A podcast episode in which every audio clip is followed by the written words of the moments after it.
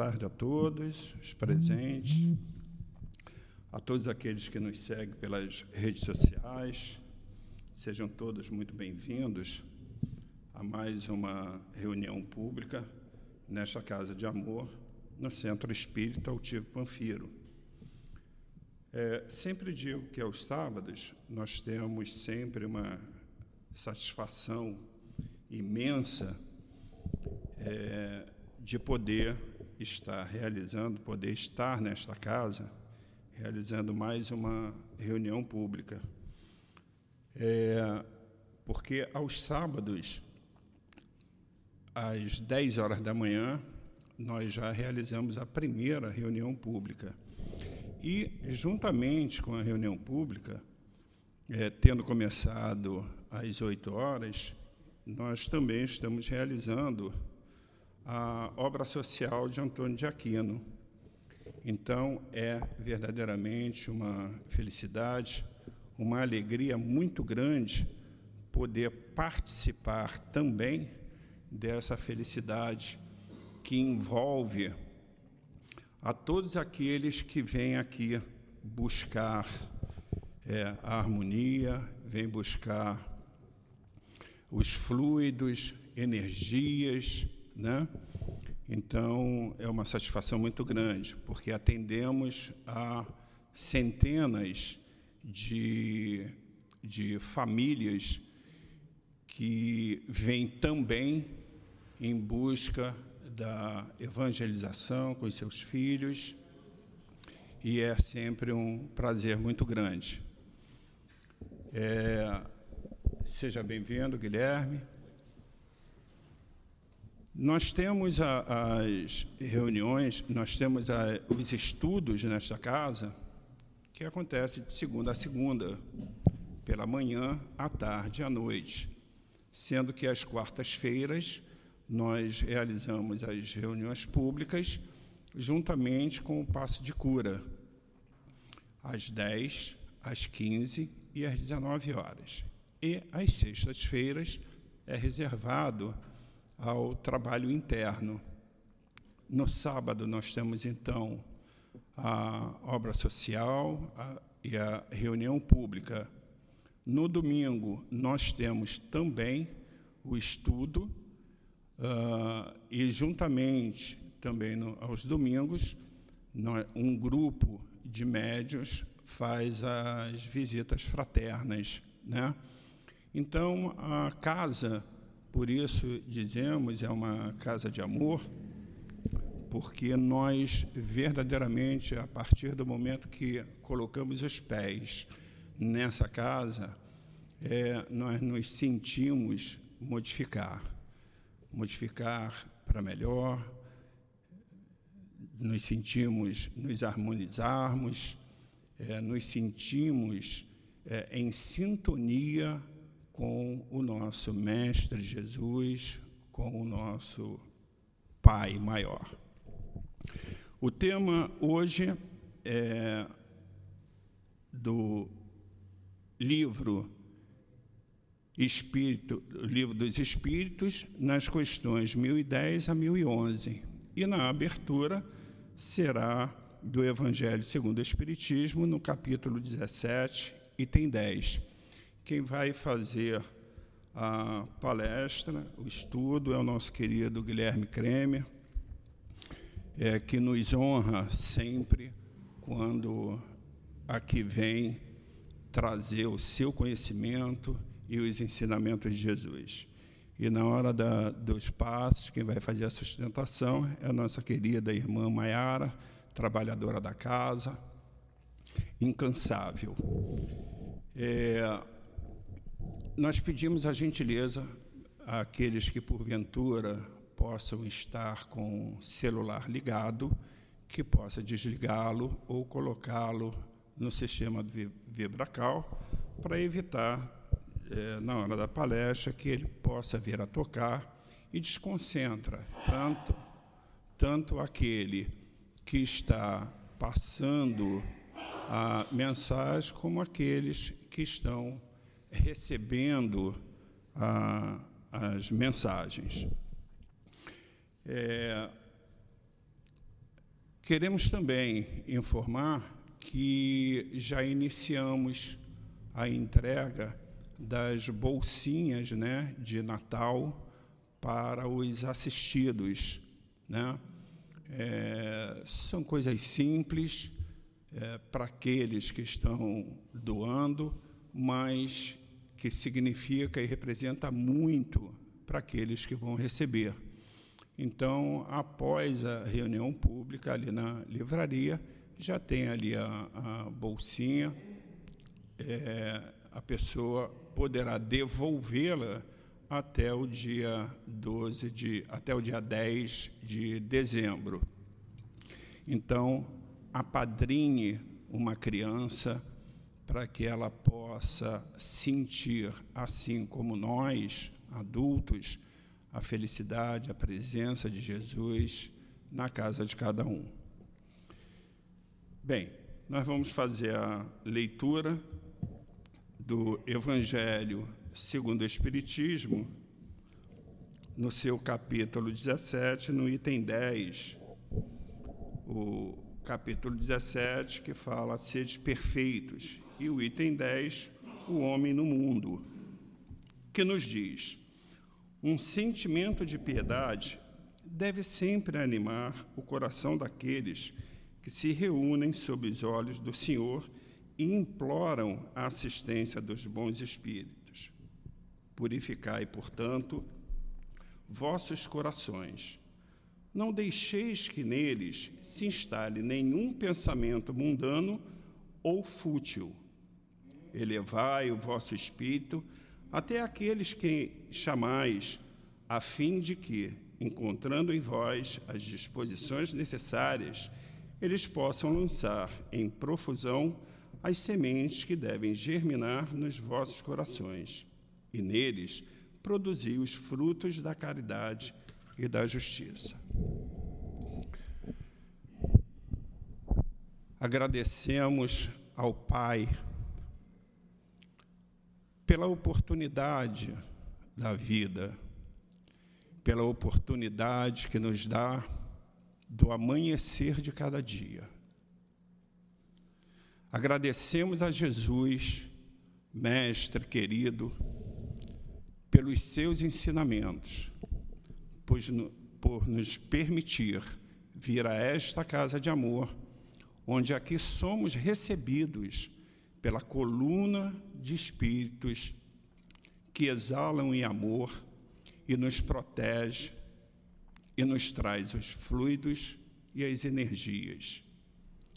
Casa Espírita, que tem como o dirigente espiritual, nosso querido Altivo Panfiro, sustentado por todos os demais, doutor Erma, doutor Bezerra de Menezes, Dona Ivone, Cidinha, Lurdinha, enfim, todos aqueles que desde cedo já se fazem presente nesta casa. Assim, agradecido que somos a, esse, a esses espíritos, a Jesus e ao nosso querido Deus Pai, pedimos a permissão para darmos por iniciado a reunião pública da tarde de hoje. Graças a Deus. Eu vou fazer a leitura apenas da pergunta do Livro dos Espíritos, na questão 1010. Ressurreição da carne. O dogma da ressurreição da carne será a consagração da reencarnação ensinada pelos Espíritos. São 17 horas é, o nosso querido Guilherme vai explanar sobre as questões. Guilherme vai okay. até 17h50. Tá. Que Jesus lhe abençoe. Obrigado. Então, é, amigas e amigos do CEAP, muita paz, muita alegria sempre pela oportunidade que nos é renovada de nos encontrarmos numa casa de Jesus, como nosso irmão bem ao início frisou, nos fez até lembrar uma passagem que encontramos no Evangelho de João, o discípulo amado, discípulo amado somente ele. Realmente o seu evangelho é bem diferenciado. Foi o último até a, ser aceito como um evangelho canônico. Houve, houveram muitas discussões, porque ele é bem diferente dos outros três, Marcos, Lucas e Mateus, que são conhecidos como sinóticos. Sinótico significa o seguinte: você por uma visada, eles são bem iguais. E realmente os três evangelhos são bem semelhantes, muitas parábolas. No evangelho de João, nós não encontramos parábolas. E evidentemente já não havia necessidade, porque os, o evangelho de João foi o último a ser escrito.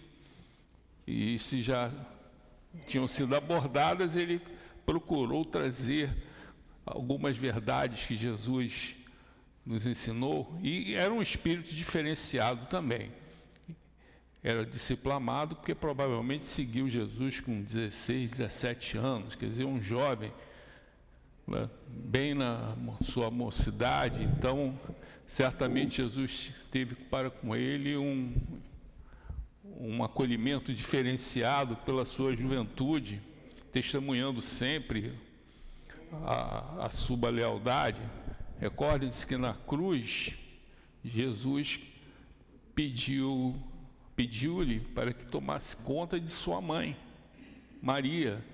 Isso nos indica que provavelmente José já estava desencarnado e provavelmente também, porque existe sempre grandes debates, porque nos evangelhos encontramos referências de irmãos de Jesus.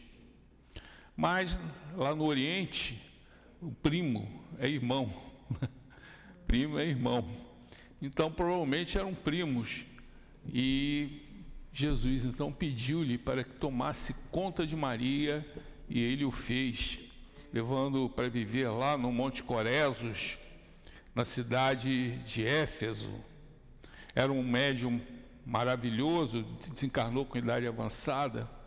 O espírito Ramatiza até faz uma reflexão, colocando que ele seria a reencarnação do último dos juízes e primeiro dos profetas do povo hebreu, que foi Samuel, tem uma vida bem parecida com a de João, também foi dedicado ao templo, no caso, na época não tinha o templo, era ainda a Arca da Aliança, porque sua mãe não podia ter filhos, e isso era para ela uma situação muito difícil, ela prometeu que se ela engravidasse ia dedicá-lo às atividades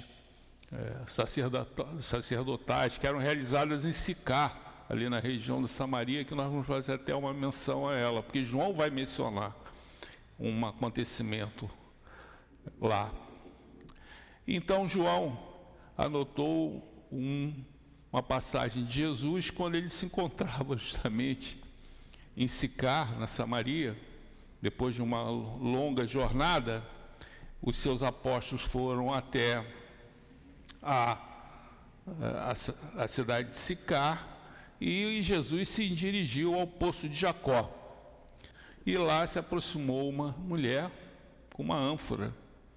E começou então um diálogo muito importante, bastante denso. Vocês podem abrir o Evangelho, vão ver esse diálogo com a mulher samaritana no poço de Jacó. É um diálogo muito bonito. Ali Jesus afirmaria que ele era a água viva que descedenta as criaturas, e afirmou também que o seu sustento, o seu alimento é cumprir e atender à vontade de Deus. Quer dizer, ele quase não tinha vontade própria, a vontade de Jesus era a vontade de Deus. Esse é o nosso grande problema. Nós devemos adotar e praticar a vontade do Pai para cada um de nós, não a nossa própria. Claro que Deus tem uma vontade geral para toda a humanidade, que é, é justamente aperfei, o aperfeiçoamento espiritual, o retorno de todos para Ele. mas tem uma vontade específica para cada um de nós nas nossas vidas. Cada um de nós tem a sua carreira, cada um de nós tem que cumprir as suas atividades. Mas essa era o, esse era o sustento de Jesus.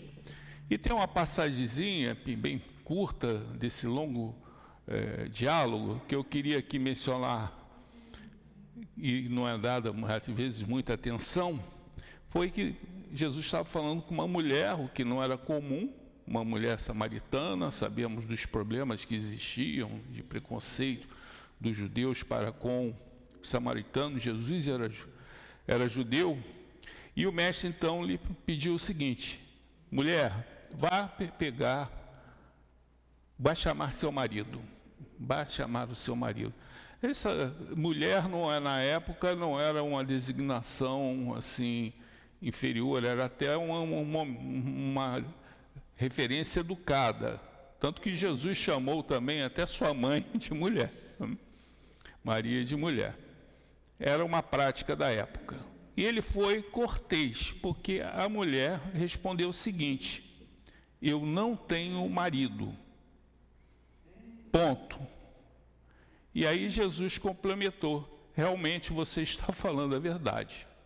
Você vive com um homem que não é seu marido, mas você já teve cinco maridos.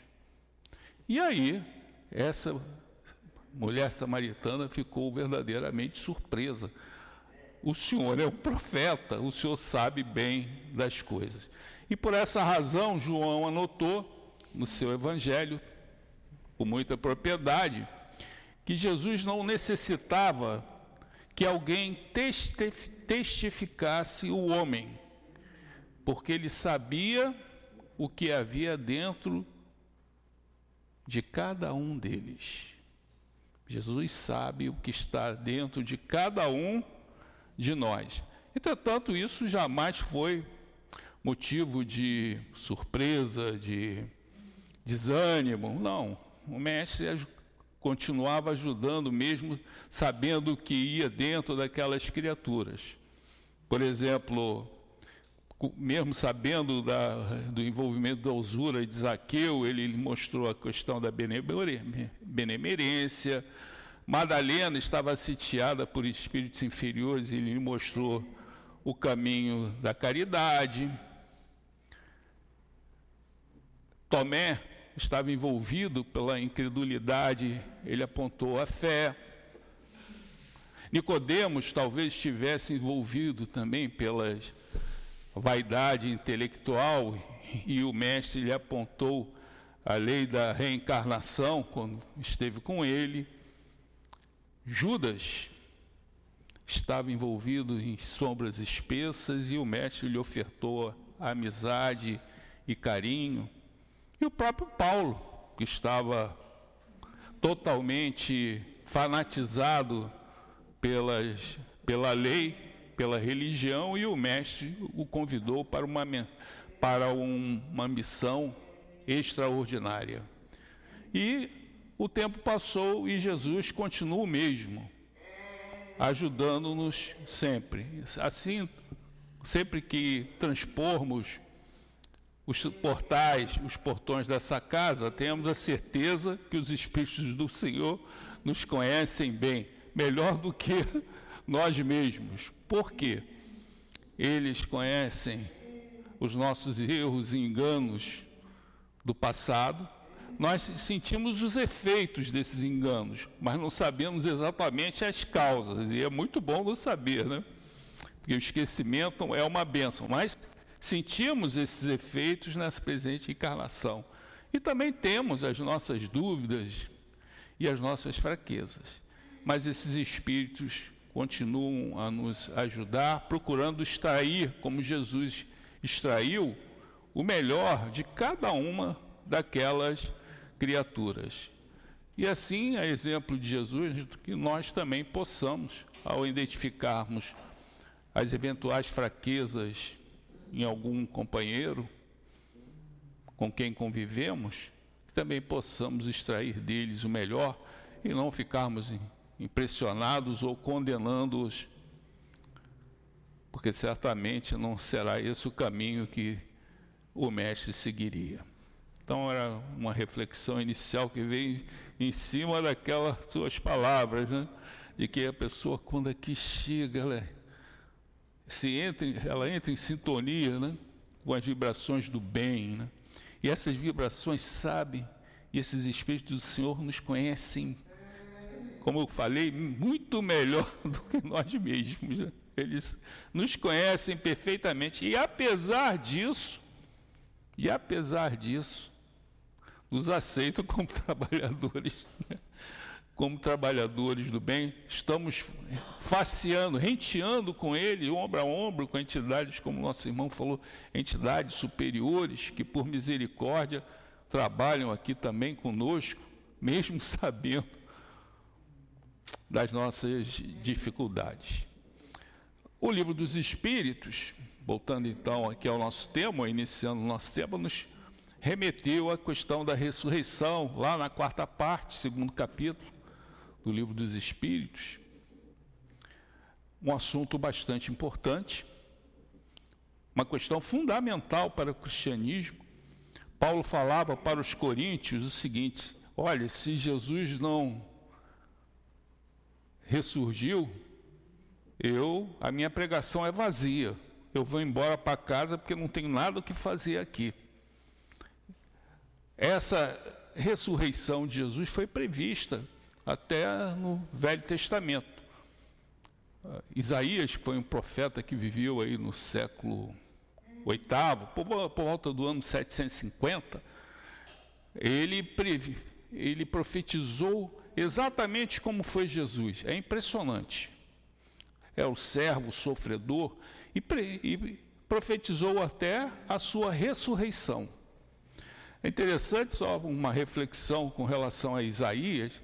Ele foi tão fiel, descrevendo o Messias 700 anos antes, que o único códice ou pergaminho que se existia até meados do século XX, do livro de Isaías, era um pergaminho que datava do ano 200 depois de Cristo.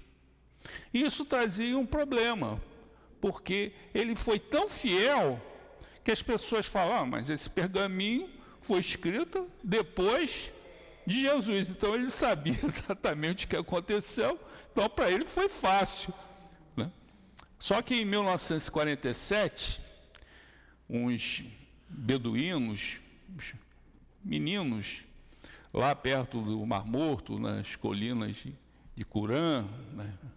eles estavam brincando, aí jogaram uma pedrinha numa de uma das inúmeras cavernas que existem ali e ouviram como se fosse uma jarra quebrando, uma jarra de barro. Foram até lá, encontraram um enorme número de pergaminhos, conhecido como os manuscritos do Mar Morto, que continuam a ser analisados, porque o volume é muito grande. E lá tinham, veja a importância, lá tinha um livro de Isaías escrito cerca de dois séculos antes de Cristo. Então, Isaías foi um grande profeta realmente. Foi aquele profeta que começou a procurar, eh, ele foi quase como um precursor do movimento é, de Jesus, 700 anos antes, porque ele estava incentivando sempre a caridade, né? é, porque o povo judeu se numa visão de um Deus de justiça, estava sempre querendo realizar os sacrifícios, né? sacrifício dos animais, né? porque aí a criatura com o sacrifício do animal, do animal ficava de bem com o pai. Era uma, era uma cerimônia ritual, ritual, hoje bárbara para nós, mas na época era muito importante. E nós sabemos que no, até a época de Jesus, quantos e quantos eh, sacrifícios de animais eram realizados diariamente. Eram colunas e colunas de, de fumaça de animais, enfim, que eram sacrificados. Né? E, eh, mas, de, de qualquer maneira, essa, essa, essas referências foram bastante importantes para confirmar Isaías que procurou, como eu falei, exaltar a caridade. Deus não quer sacrifício, Deus quer misericórdia. Seguiram-se outros profetas que trouxeram a mesma visão. Essas palavras até não são de Isaías, mas ele também tinha essa condição. Fala até que Isaías, é, o livro de Isaías parece até um evangelho. Ele era um médium, ele se deslocava do corpo, ia no mundo espiritual, e aí era orientado, voltava e começava a escrever. Tanto que ele foi muito preciso com relação a Jesus, de uma precisão impressionante. E é interessante que a primeira vez que ele foi no mundo espiritual, ele via aqueles espíritos iluminados à sua volta, e a boca dele ficou presa e muda, quase de vergonha, né? Porque quando você está junto à luz, mais os seus erros ficam evidenciados, né? que nem um quarto escuro, está bagunçado, ninguém e se está escuro, ninguém vê, né? mas quando você acende a luz, você vê a bagunça, né? Então ele falou que ficou com mudo de vergonha, porque ele estava ali junto com espíritos superiores. Encontramos ressurreição também no Velho Testamento, uma, com a, o filho da viúva de Sarepta, que foi. Porque o que é ressurreição? É você sair da morte para a vida. O menino estava morto e Elias trouxe esse menino à vida. E no Evangelho, no Evangelho, nós encontramos dois momentos em que Jesus fez a, previsão, a previsão da sua própria ressurreição. A sua própria ressurreição. Ele, em determinado momento, perto daquela, daquele comentário que eu fiz aqui ao início, né, de que Jesus bem conhece a todos nós, foi isso, essa frase foi trazida em Jerusalém, naquele momento em que que Jesus acabou tendo aquele encontro com Nicodemos. Né? Foi a primeira vez que Jesus foi a Jerusalém, numa festa da Páscoa, como dentro do seu ministério público. Né? Só que quando ele chegou também em Jerusalém, né? depois ele teve um encontro com Nicodemos. Mas antes aconteceu aquela famosa passagem da expulsão dos vendilhões do templo, porque quando Jesus entrou no pátio do templo de Jerusalém, encontrou aquele comércio, e aquilo é, o afrontou e ele começou então, de certa maneira, de uma maneira bastante firme, expulsar aqueles vendilhões do templo da casa do pai, porque o templo simbolizava justamente a casa do pai. Nós temos que extrair aí um simbolismo bastante importante de que nós somos o templo de Deus. Isso Paulo falava, né? nós somos o templo de Deus. E nós também temos que expulsar uns vendilhões que estão dentro desse templo. E se nós não formos firmes como Jesus foi, nós não vamos conseguir expulsar esses vendilhões. E que vendilhões são estes? Vaidade, egoísmo e orgulho. São os vendilhões do nosso templo interior que nós temos que ter forças para é, afastar. E, evidentemente, ele já entrou em, em, colisão com alguns sacerdotes, com aquela ação que ele, que ele empreendeu. E, nesse momento, ele teria afirmado: olha, esse templo, fazendo referência ao seu próprio corpo, né, iria ser ressurgido em três dias. É interessante que os sacerdotes pensando que ele, pensaram que ele estava fazendo referência ao templo construído, o templo matéria. Não, ele estava falando do templo do corpo dele.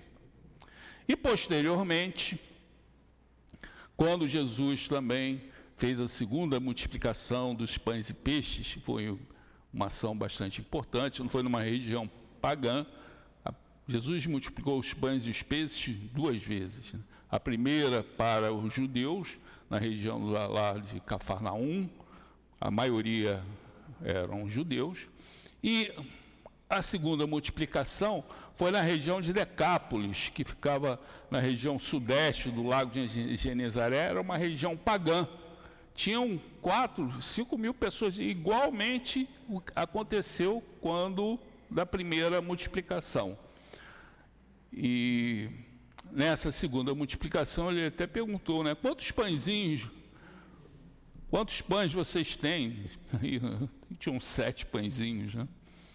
E aí ele conseguiu fazer essa multiplicação, mostrando também simbolicamente que nós também temos que apresentar alguma coisa.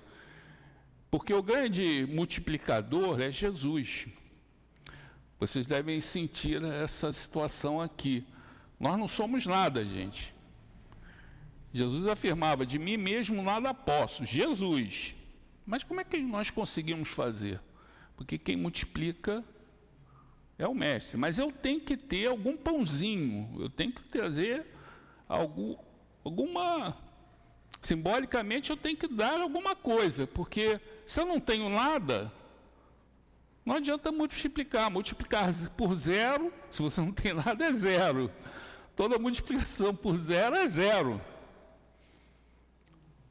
eu tenho que ter alguma coisa. Nem que seja um pãozinho, não precisa ser um bisnagão bacana, né? mas você tem que ter a tua contribuição. E isso é multiplicado uhum, por Deus e por, pelo Mestre. E isso já foi mais ou menos, faltando aí uns seis meses para ele ser crucificado. E aí, os sacerdotes, né, que já vinham acompanhando ele, não no sentido de reverenciá-lo, mas apenas para ser quase como que uns espiões lá do Sinédrio, chegaram para ele e lhe pediram mais sinais de que ele era o Messias.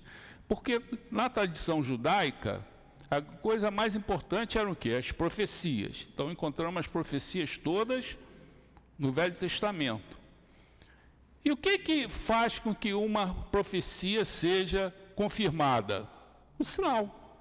Então, os judeus chegaram, aqueles sacerdotes judeus, não, os sacerdotes, só, por favor, faça mais algum sinal para que nós tenhamos a certeza de que tu és o Messias. Jesus já tinha acabado de multiplicar sete pãezinhos. Achou aquilo uma, uma, uma, afronta à, à inteligência, né? E aí falou o seguinte: olha, vocês não eu não mais trarei sinais para vocês. O único sinal que eu vou deixar para vocês é o sinal de Jonas. De Jonas, Jesus fez menção a Jonas.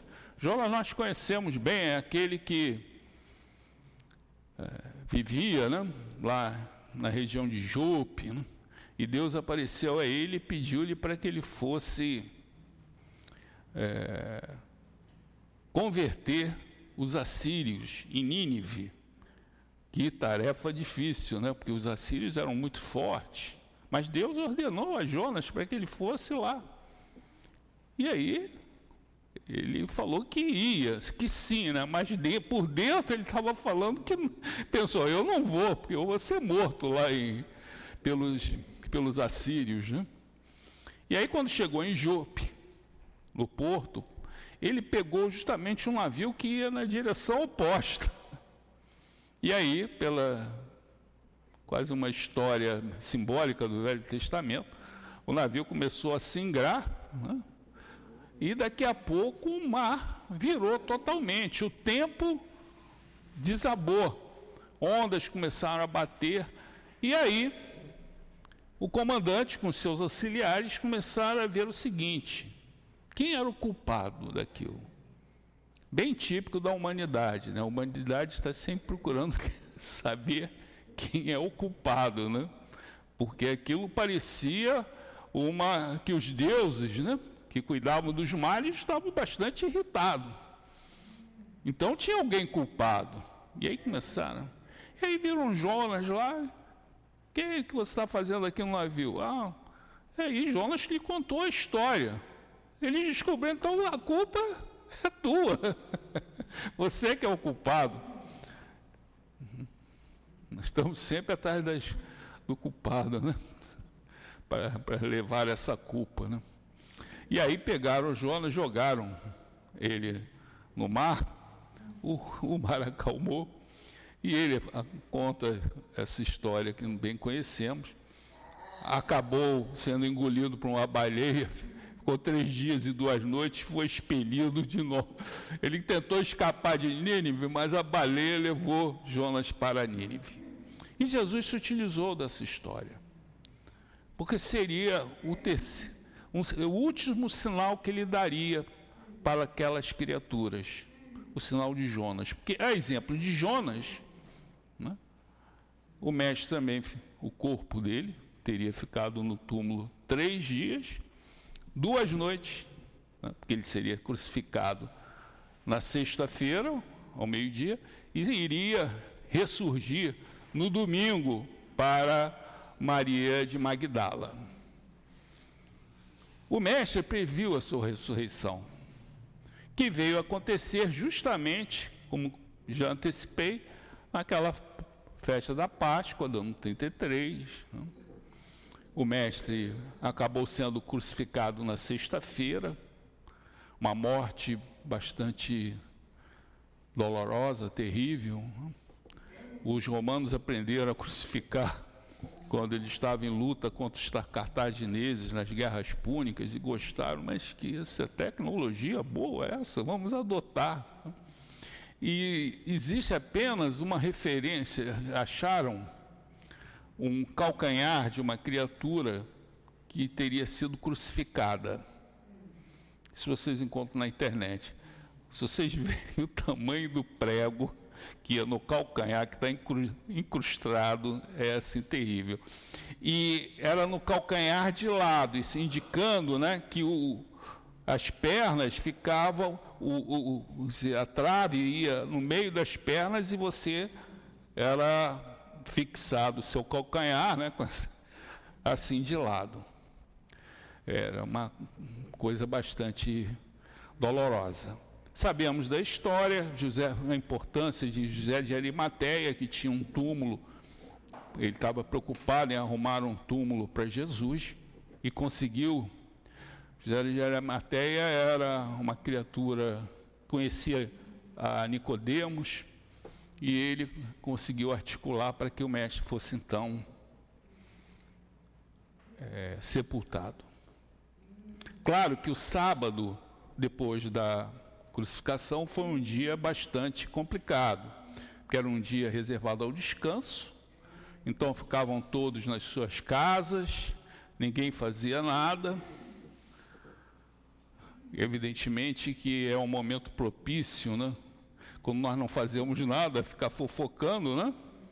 As pessoas fofocavam e certamente falavam né, daquele homem que fora crucificado na sexta-feira. Os seus apóstolos e seguidores, eles dispersaram, ficaram totalmente é, desequilibrados. O próprio Pedro, né? porque o próprio Pedro havia, acabaria negando ao mestre por três vezes. Né? Então vocês podem entender que o sábado foi um dia muito perigoso para o desenvolvimento do cristianismo. Até que no domingo Maria a Madalena, o original que vivia em Magdala, Magdala que era uma cidade considerada como uma cidade perdida, né, mas foi achada no ano 2004 por um padre mexicano, perto de Cafarnaum. Impressionante, né? Só no século 21 essa cidade tão importante seria achada. Ela chegou chorando no templo, ela chegou chorando e ouviu uma voz muito que ela já conhecia, né? Por que está chorando? Aliás, é sempre um, uma lição para nós, né? Ela estava chorando porque achava que Jesus estava morto e ele estava vivo. Ele estava vivo. Então, muitas vezes nós choramos na vida por situações que, a princípio, parecem que para nós são ruins mas são situações que, na essência, são boas e favoráveis. Então, sempre que nós chorarmos, procuremos ouvir né, aquela pergunta de Jesus para Maria Madalena, ou de Magdala, né? Por que choras? E aí viria o anúncio mais feliz que a humanidade recebeu, que Jesus estava vivo.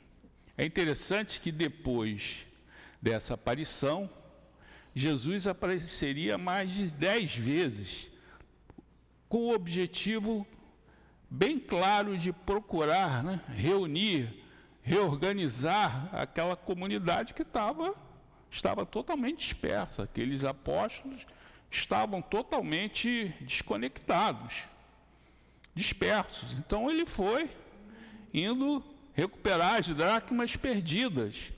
Né? Até que, cerca de 50 dias depois, na festa das semanas, mais conhecida também como festa de Pentecostes, que é 50 em grego,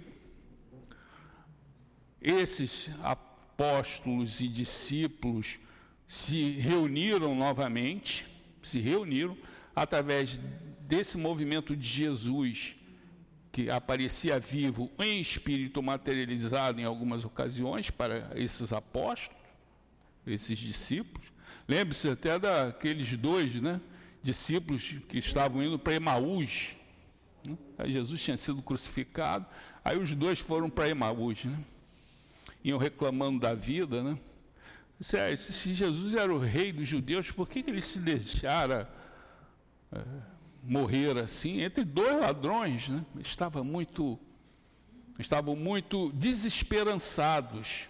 Até que em determinado momento eles notaram que um homem começava a segui-los. É, Maús estava a nove quilômetros de Jerusalém.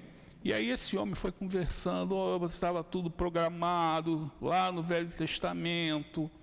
E aí eles foram se acalmando, foram se acalmando, foram se acalmando.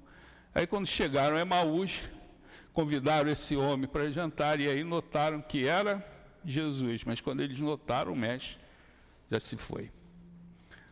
Realmente, quando a criatura está desesperançada, ela não consegue ver aquilo que está à sua volta. Jesus estava ali, aqueles homens estavam desesperançados e não reconheceram o mestre. Então Jesus teve esse trabalho quase sete semanas, de tentar reorganizar esses discípulos novamente em torno da mensagem. Até que aconteceu o evento em Pentecostes, estavam lá mais de quase 200 cristãos reunidos por ordem de Jesus, que pediu-lhes para que eles fossem até o tempo que algo iria acontecer. Eles não sabiam o que, mas foram, né, no sentido já é, único de entendimento de que Jesus havia orientado fazer, fazerem isso e eles estavam fazendo. E aí, evidentemente, a festa de Pentecostes, Jerusalém recebia muitos peregrinos.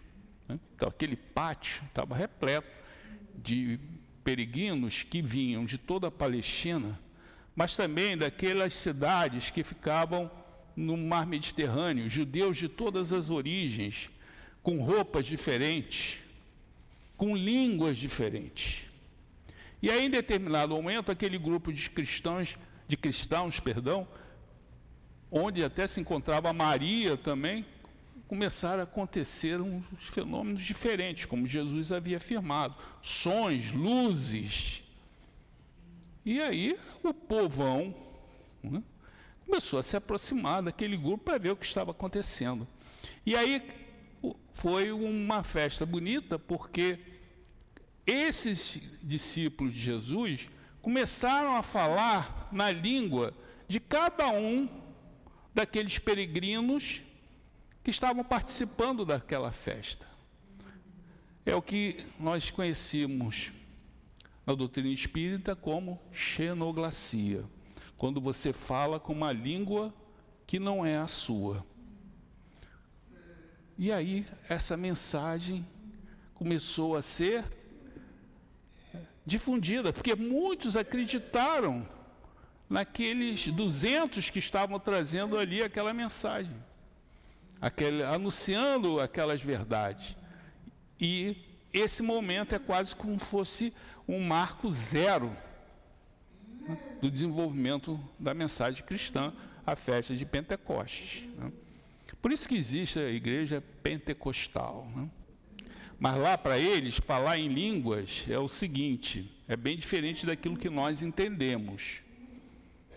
Falar em línguas, é, pela doutrina espírita, é você ter um espírito Por exemplo, eu não conheço determinada língua, e o Espírito começa a falar aqui por mim em aramaico. Eu não sei, nem sei o que, que ele estaria falando em aramaico, está falando em xenoglacia. Para eles é o seguinte: você começa a falar com uma língua qualquer que você inventa, o diabo não sabe, mas Deus sabe o que, que você está falando. Então você começa a falar em línguas, quer dizer, uma. Você sabe o que, que você está querendo dizer, numa língua que você está inventando naquele momento. Deus sabe o que você está querendo dizer, mas o diabo não. Em síntese, é isso que eles é, consideram. Claro que essa, ressu essa ressurreição foi fundamental, porque na essência, ressurreição é vitória da vida sobre a morte. Jesus estava vivo. E isso mudou tudo. Aquele sábado que foi triste, com o anúncio da Maria de Magdala, se reverteu totalmente. E reparem, o cristianismo ele foi persegui-lo até o início do século IV. Perseguições cruéis, cruéis. Era a morte certa. Aí pergunto a vocês: como você enfrentaria a morte, ou quem enfrentaria a morte, se não tivesse certeza de que existe vida depois da morte? Ninguém. Ninguém. E isso foi um catalisador, porque esses cristãos enfrentavam a morte, enfrentavam a morte com uma tranquilidade que surpreendia. E aí era um, é como se fosse um catalisador. Outros mais ficavam interessados. Mas que mensagem é essa? Jesus estava vivo. Sabemos que Jesus também durante o seu ministério, ele fez três ressurreições. De Talita, que era filha do de Jairo, que era o chefe da sinagoga de Cafarnaum, morta de um dia. Depois ele curou a filha, ao filho, perdão, da viúva de Efraim. Ele estava sendo enterrado. A viúva estava chorando, e o mestre se apiedou, foi até lá e fez a ressurreição daquele daquela criatura. É uma ressurreição. A criatura estava morta e ele trouxe a vida. É uma ressurreição. É uma ressurreição.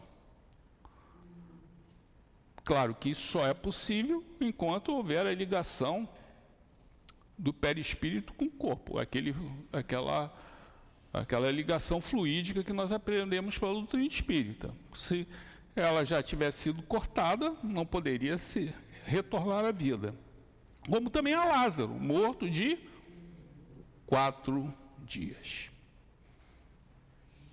Morto de quatro dias. Então, quando se analisa a ressurreição, é, se fala o seguinte: existe aquela ressurreição temporária, que é essa ressurreição de a criatura estava morta, Jesus foi lá e trouxe ela à vida. Né?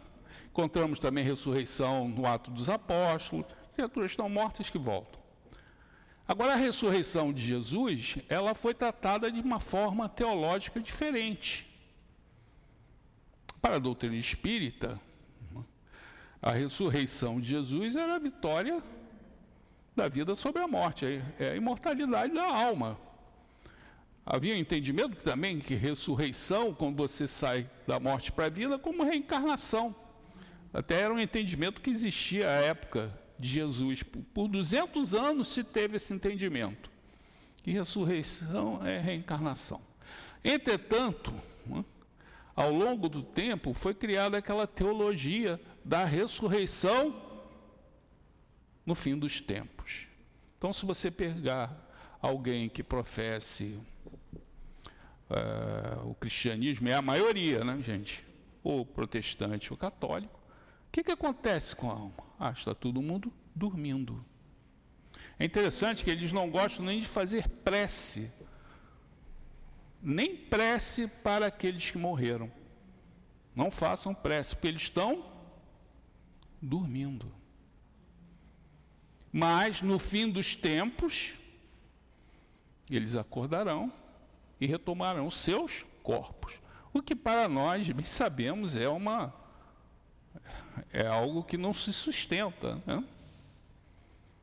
E fico me imaginando, né, quantas camas devem ter lá, né? Porque desde então você vai morrendo, vai dormindo lá. Imagina quando todo mundo acordar, né? Vai ser uma, vai ser uma confusão.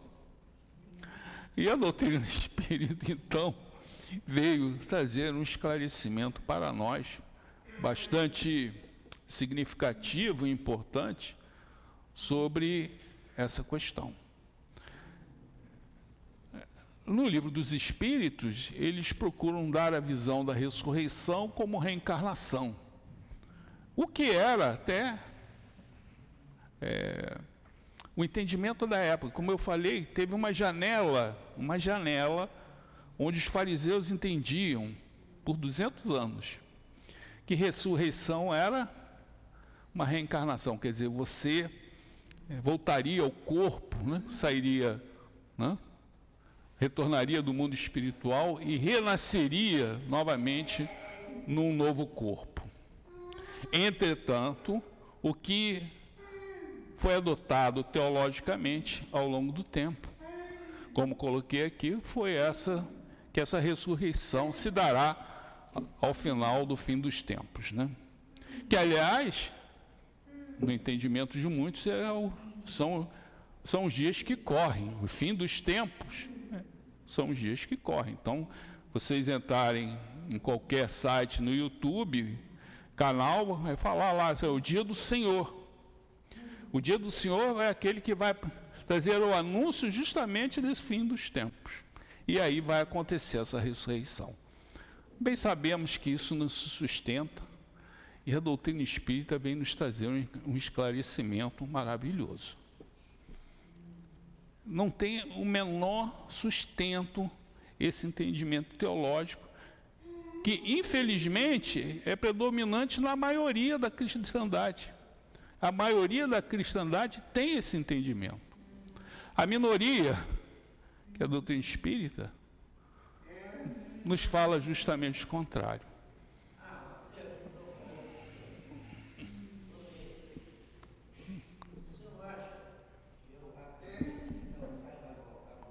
Como? Seu pai reencarnar? Sim, voltará reencarnado num novo corpo, tá? Ah, não tem. Não, é uma pergunta interessante. Se ele vai voltar, ele vai voltar sim, como todos nós voltamos, pela doutrina espírita, todos nós reencarnamos, nós só podemos chegar ao Pai. Jesus afirmou isso para Nicodemos, né? Se você quer chegar ao Pai, você tem que nascer de novo. Ficamos imaginar como é que você pode voltar ao Pai numa vida só. É, é impossível. Nós carregamos ainda muitos problemas, muitas fraquezas. Então, são as diversas vidas que irão nos conferir né, o progresso que é uma lei para todos, para todos nós. Tá? Então, eu queria apenas ressaltar, né, indo já para o final da nossa reflexão, que realmente, se nós temos o cristianismo hoje foi porque justamente Jesus apareceu vivo. Apareceu vivo. Como as criaturas iriam enfrentar a morte se não tivesse essa certeza? O próprio apóstolo Paulo afirmava: olha, se Jesus não, não ressurgiu, não saiu da morte para a vida, o que, que eu estou fazendo aqui? A minha, a minha pregação é totalmente vazia. E a doutrina espírita, então, vem, veio posteriormente nos esclarecer sobre isso. Então, eu acho que eram essas as reflexões que eu tinha a fazer hoje. Né? É, agradeço a todos. Obrigado. Nós que agradecemos ao nosso querido Guilherme pela pelo estudo, pelo esclarecimento, que sempre nos conforta. E vamos passar agora para o segundo momento, que é o momento do passe. Pedimos aos médios, por gentileza, que se posicione. E a Maiara vai fazer a sustentação.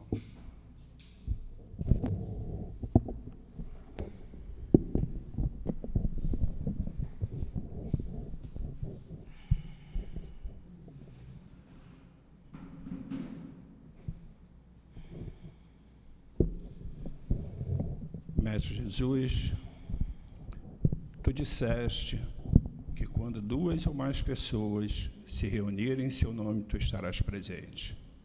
Sentimos a sua presença, Mestre. E lhe pedimos que, por intermédio dos espíritos bondosos que aqui se encontram e pelas mãos dos médios, possam transmitir os fluidos e energias que todos nós viemos buscar. Assim pedimos a sua permissão, a permissão ao Pai, para que possamos dar por iniciado o momento do passe. Graças a Deus. Sede perfeitos, capítulo 17, item 10, o homem no mundo. Aqui é uma mensagem do Espírito Bordeaux que traz a reflexão de como deve ser a nossa conduta como espíritos encarnados no mundo, né? E ele começa aqui dizendo as seguintes palavras: Um sentimento de piedade deve sempre animar o coração de nós, né? O que é piedade? É ter compaixão pelo próximo, pelas situações que ele vem vivenciando e ele nos pede: purificai vossos corações, não deixeis que neles se instale nenhum pensamento mudando ou fútil. Ou seja, que não venhamos deixar nenhum pensamento brotar, criar raiz é, em, nossos, em nossos pensamentos, né? É, sabemos que todo sentimento, todo comportamento, ele começa a partir daquilo que pensamos. E se a gente pensa, a gente tem controle. Né? A gente pode controlar, a gente pode é, tentar nos abster daquele pensamento, pois sabia, ele sabia que na nossa condição de espíritos imperfeitos, nós ainda pensamos coisas ruins, mas que temos e podemos é, nos esforçar em repelir tais pensamentos. E ele coloca aqui os pensamentos mudanos, né, fúteis, sobre as coisas do mundo, efêmeras, passageiras, mas que possamos também pensar naqueles pensamentos ruins, de medo, de preocupação, que é daí que nasce a ansiedade, né, esse estado de humor que tanto nos faz mal, que tanto nos prejudica, né? E faz com que a gente experiencie todas aquelas sensações fisiológicas. E nós sabemos que o medo e as preocupações, ela é falta de fé nos desígnios de Deus. E como Joana Dark, numa frase muito bonita, mencionou, nada temo, porque sei que Deus está comigo, né? E ele continua aqui: elevai o vosso espírito até aqueles a quem chamais encontrando em vós as disposições necessárias. Porque muitas das vezes a gente fica tão presos naqueles pensamentos, naqueles sentimentos ruins e não damos abertura aos nossos guias espirituais, que muitas das vezes estão ali do nosso lado, esperando a gente sintonizar com eles, para que eles possam então nos ajudar, nos inspirando, né? pensamentos melhores, vibrações, né? que possamos captar. E ele continua aqui dizendo: Não penseis, não julgueis que ao vos incentivarmos a prece e a evocação mental, estamos vos convidando a viver uma vida mística, fora das leis da sociedade. É, que nós estamos aqui para convivermos uns com outros, né? não nos colocar numa posição de isolamento. Né, que é necessário que estejamos aqui, que é através dessa relação com o outro que a gente tem a oportunidade de praticar a caridade, o amor. Então, que Jesus possa inundar os nossos corações de muita paz, nos inspirando como nós devemos agir diante dessas situações que estamos compelidos. Muita paz a todos nós. Muito obrigado, Maiara, pela sustentação. Querido Altivo Panfiro, diretor espiritual deste centro, e a toda a coluna que forma um pilar de sustentação e amor desta casa, o nosso muito obrigado pela sustentação. O nosso muito obrigado a Ti, Jesus, por nos trazer a esta casa e por nos trazer a paz, a harmonia que tanto precisamos. Ao Pai, agradecemos mais uma vez pela vida e pela oportunidade que nos dá de podermos estar nesta casa sempre que podemos, de segunda a segunda. E assim, em nome do nosso amor, em nome do amor desses espíritos bondosos, em seu nome, Mestre Jesus, em nome do seu amor, mas, sobretudo, em nome do amor do Pai, pedimos a permissão para darmos por encerrado a o estudo da tarde de hoje. Graças a Deus.